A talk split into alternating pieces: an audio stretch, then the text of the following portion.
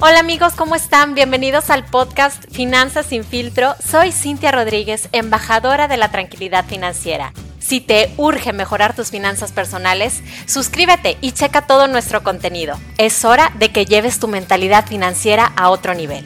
¿Estás listo? Comenzamos.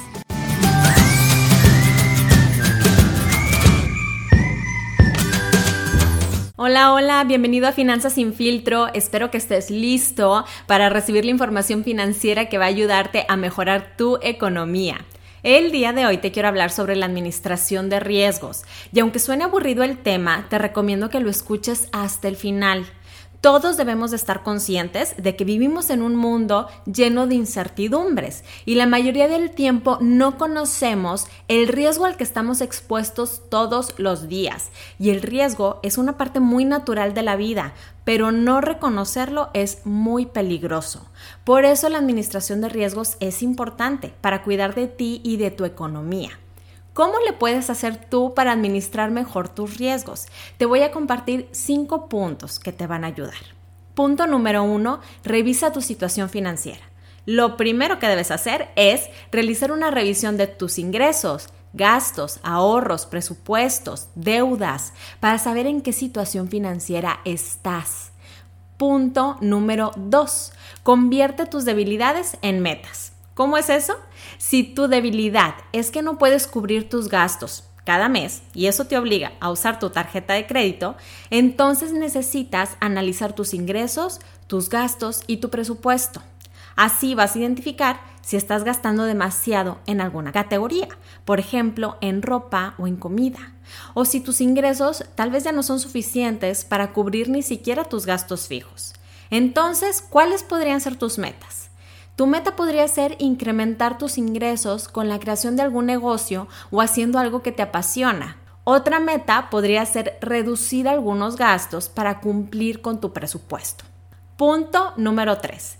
Piensa qué eventos podrían impedirte que lograras tus metas y a qué riesgos te debes enfrentar cada día. Una vez que ya estableciste tus metas, ahora debes de pensar te puede impedir que las logres. Trata de identificar a qué clase de riesgos te debes enfrentar cada día.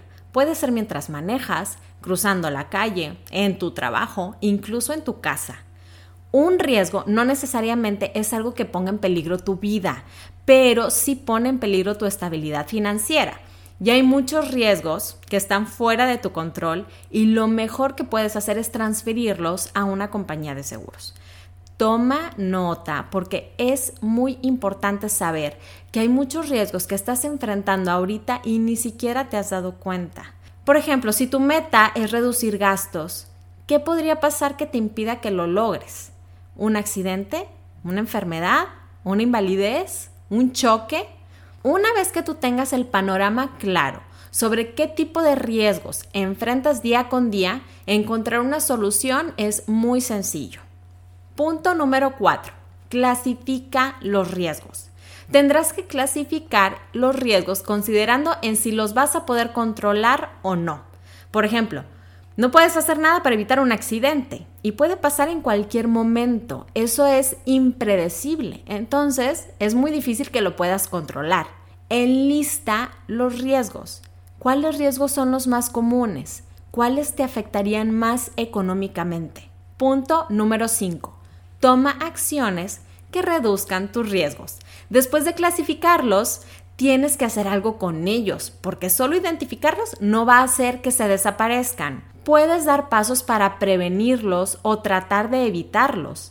Algunas acciones pueden ser aumentar las medidas de seguridad en tu casa, manejar con mucha precaución o sencillo, adquirir un seguro.